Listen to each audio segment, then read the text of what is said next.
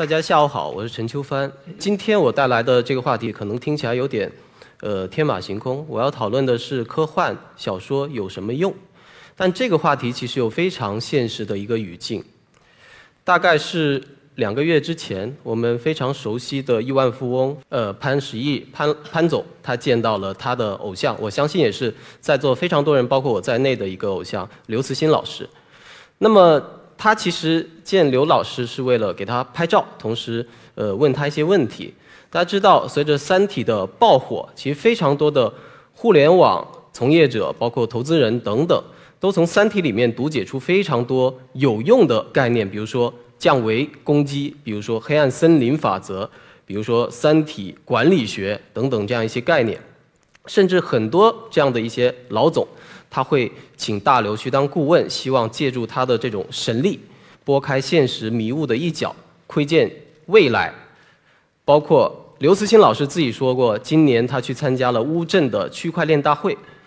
在这大会上，非常多的区块链大佬说：“我从《三体》里面读到了区块链思想。”刘慈欣老师就说：“我写《三体》那会儿，大概还在两千零六年之前。”那会儿区块链思想还不知道在哪儿呢，所以就是这样的一个环境。然后潘石屹老师其实问了非常多，呃，刘慈欣老师关于科幻小说如何影响现实世界的一些问题。刘慈欣老师也非常的实在，他说：“我就是个写科幻小说的，所有另有所指的都不是科幻，科幻的目的就在于科幻本身。”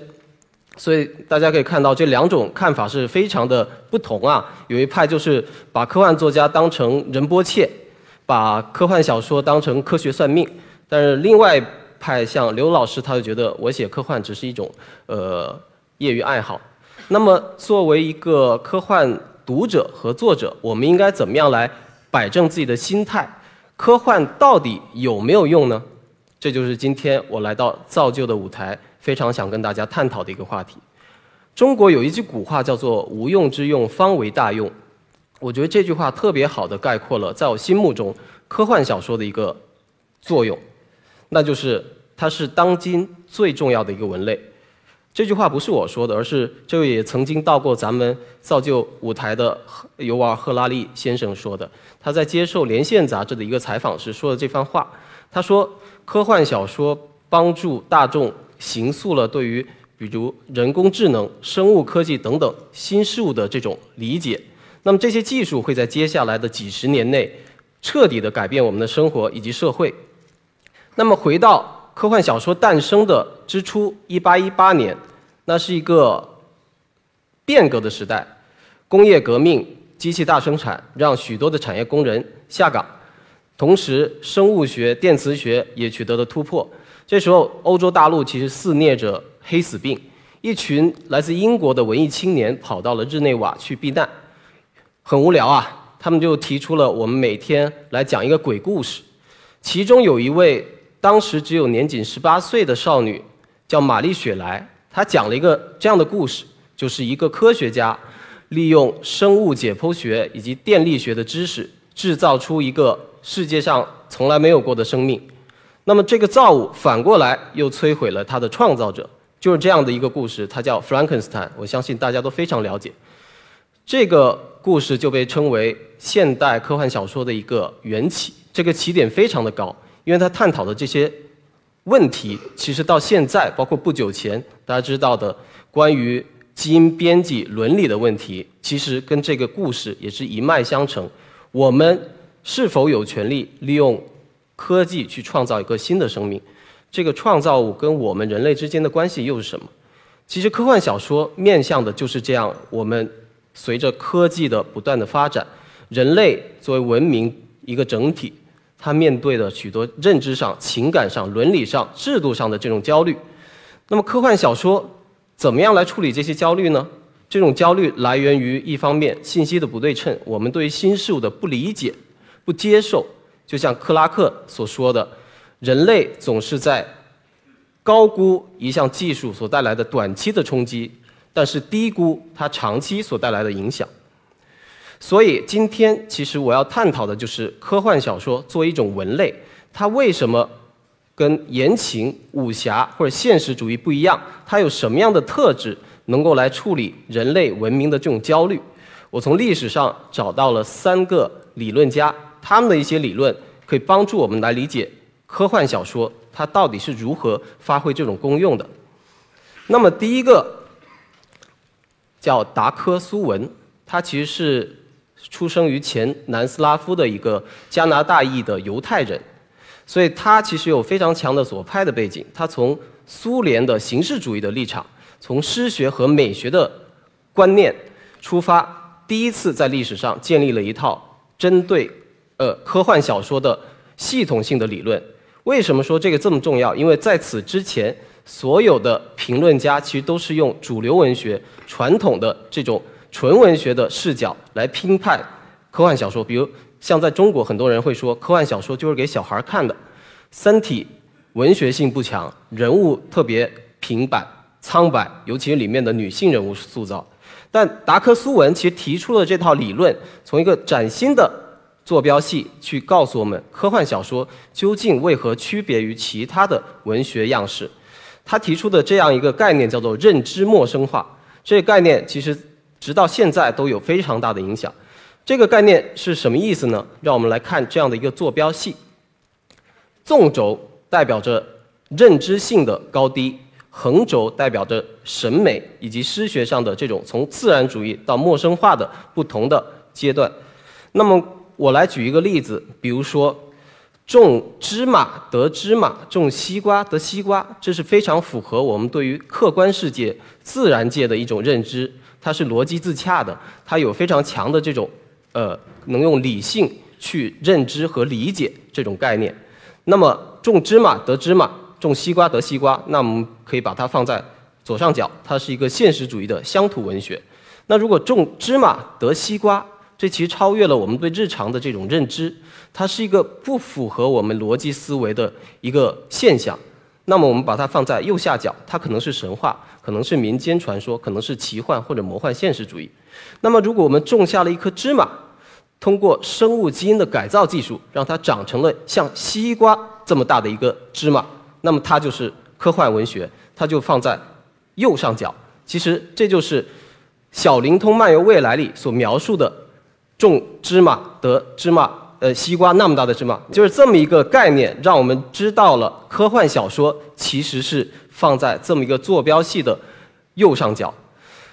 我们可以看到，认知性和陌生化，它其实不是一对撕裂的概念，它其实是相辅相成，中间有着非常，呃，有机的辩证、统一、互动的这种关系。正是这种关系，使得我们阅读科幻小说成为了一种不断挑战、打破并且重塑我们认知与审美边界的一种思想的实验与冒险。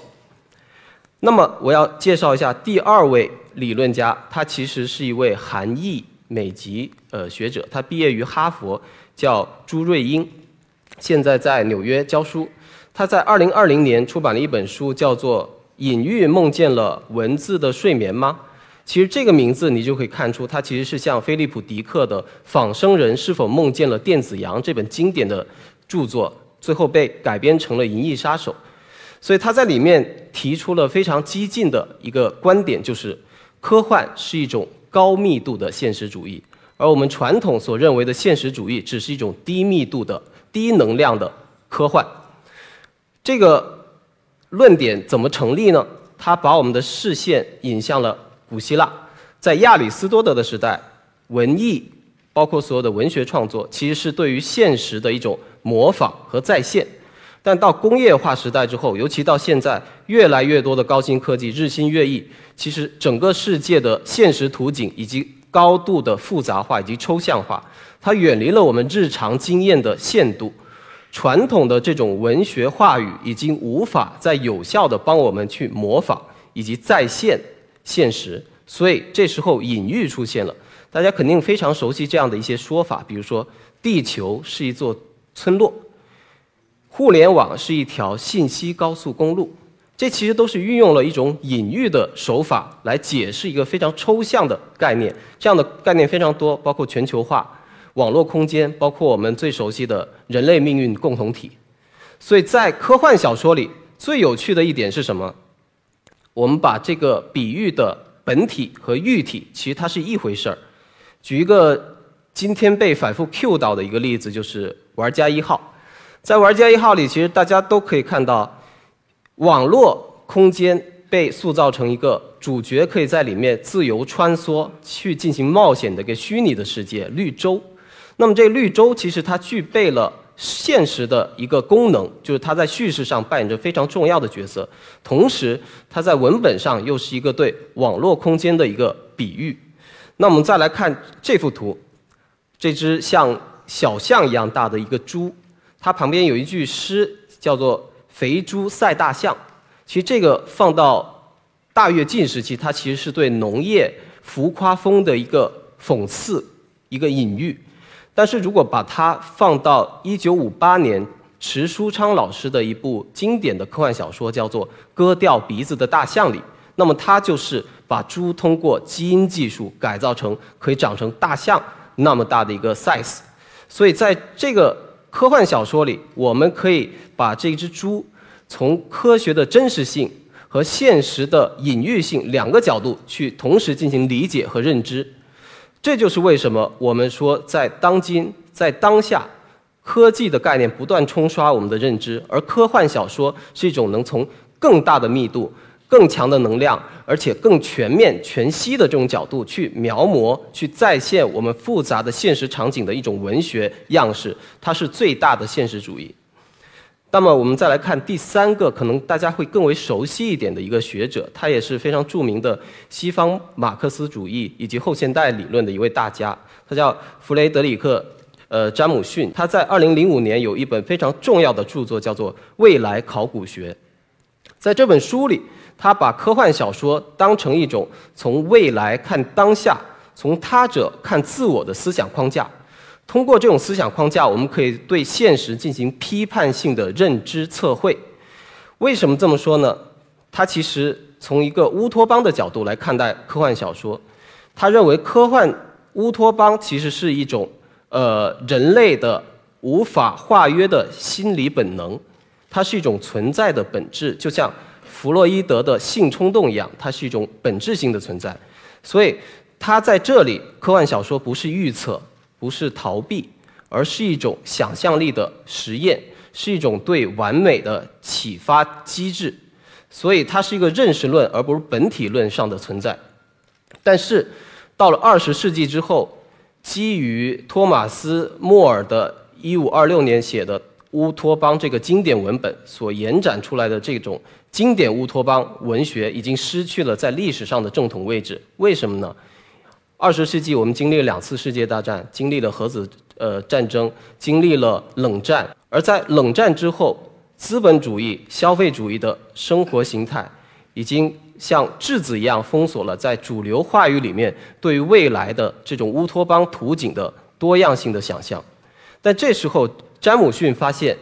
在主流话语之外，就是。科幻小说的这个领域，因为它一直被边缘化，它是一个相对封闭的一个圈子。在这里面，乌托邦被多作为一种批判性的话语，也就是我们熟悉的反乌托邦小说，继续保持着对未来的这种想象和探索。他其实研究了非常多的。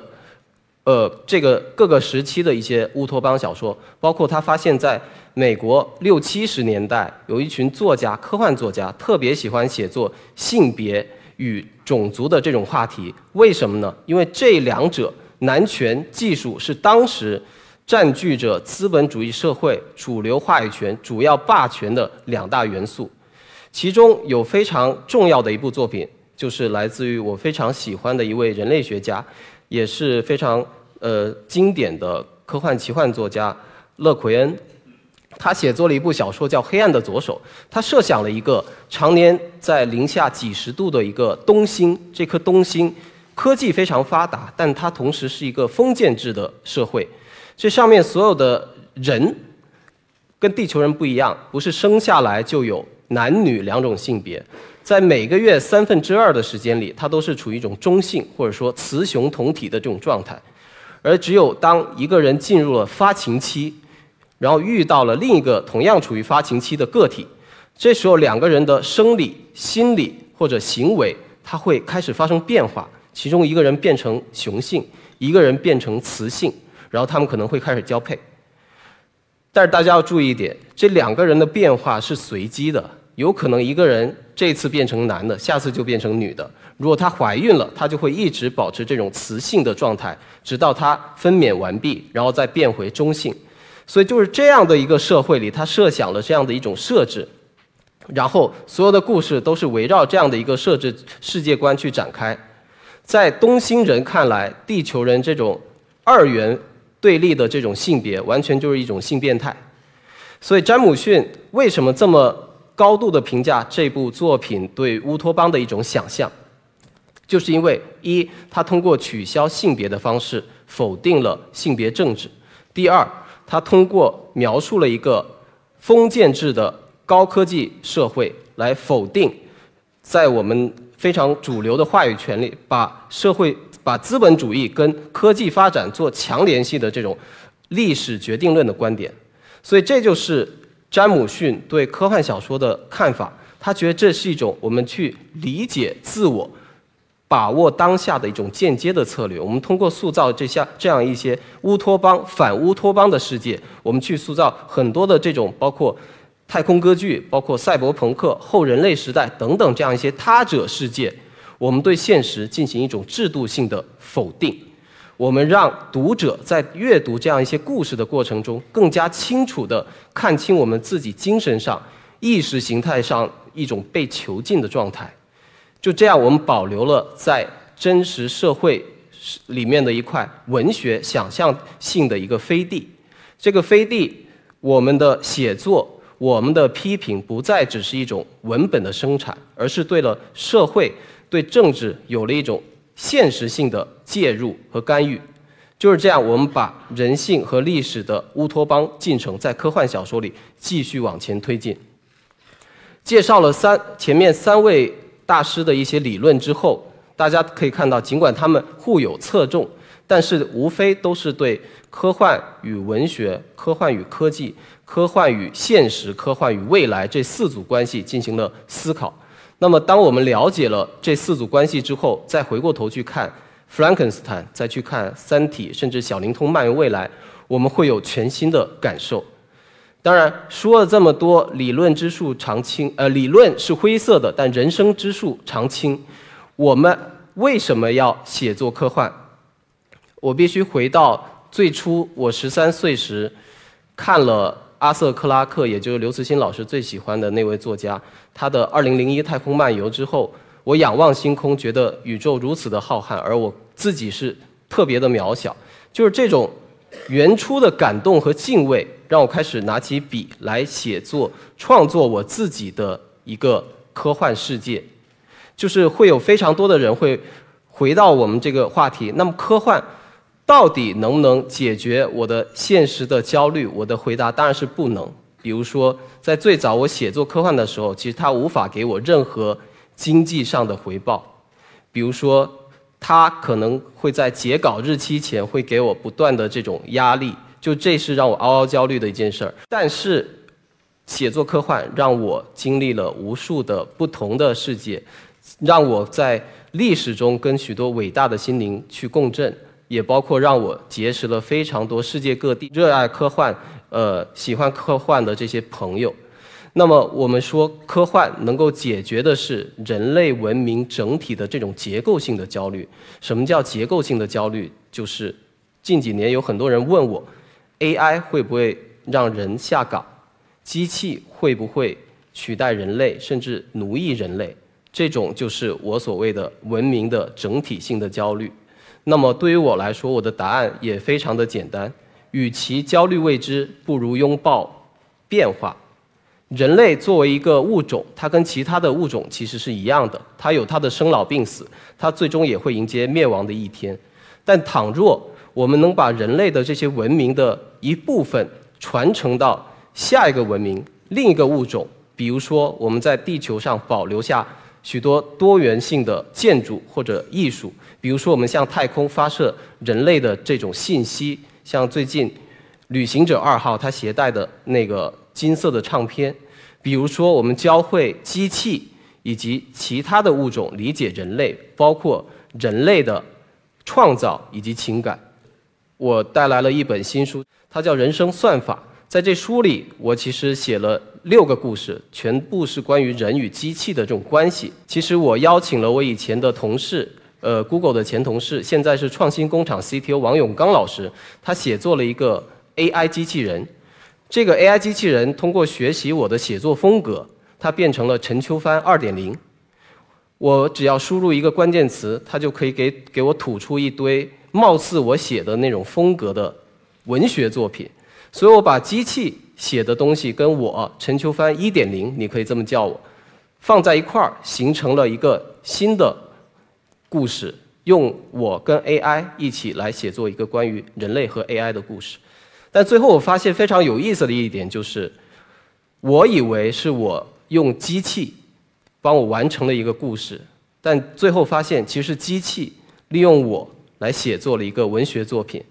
所以，这就是我觉得，在我们这个喧嚣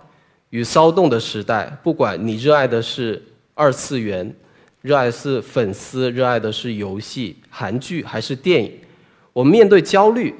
最好的方式就是保持一种开放、乐观的心态，去拥抱未知，去拥抱明天，去拥抱现实。谢谢大家。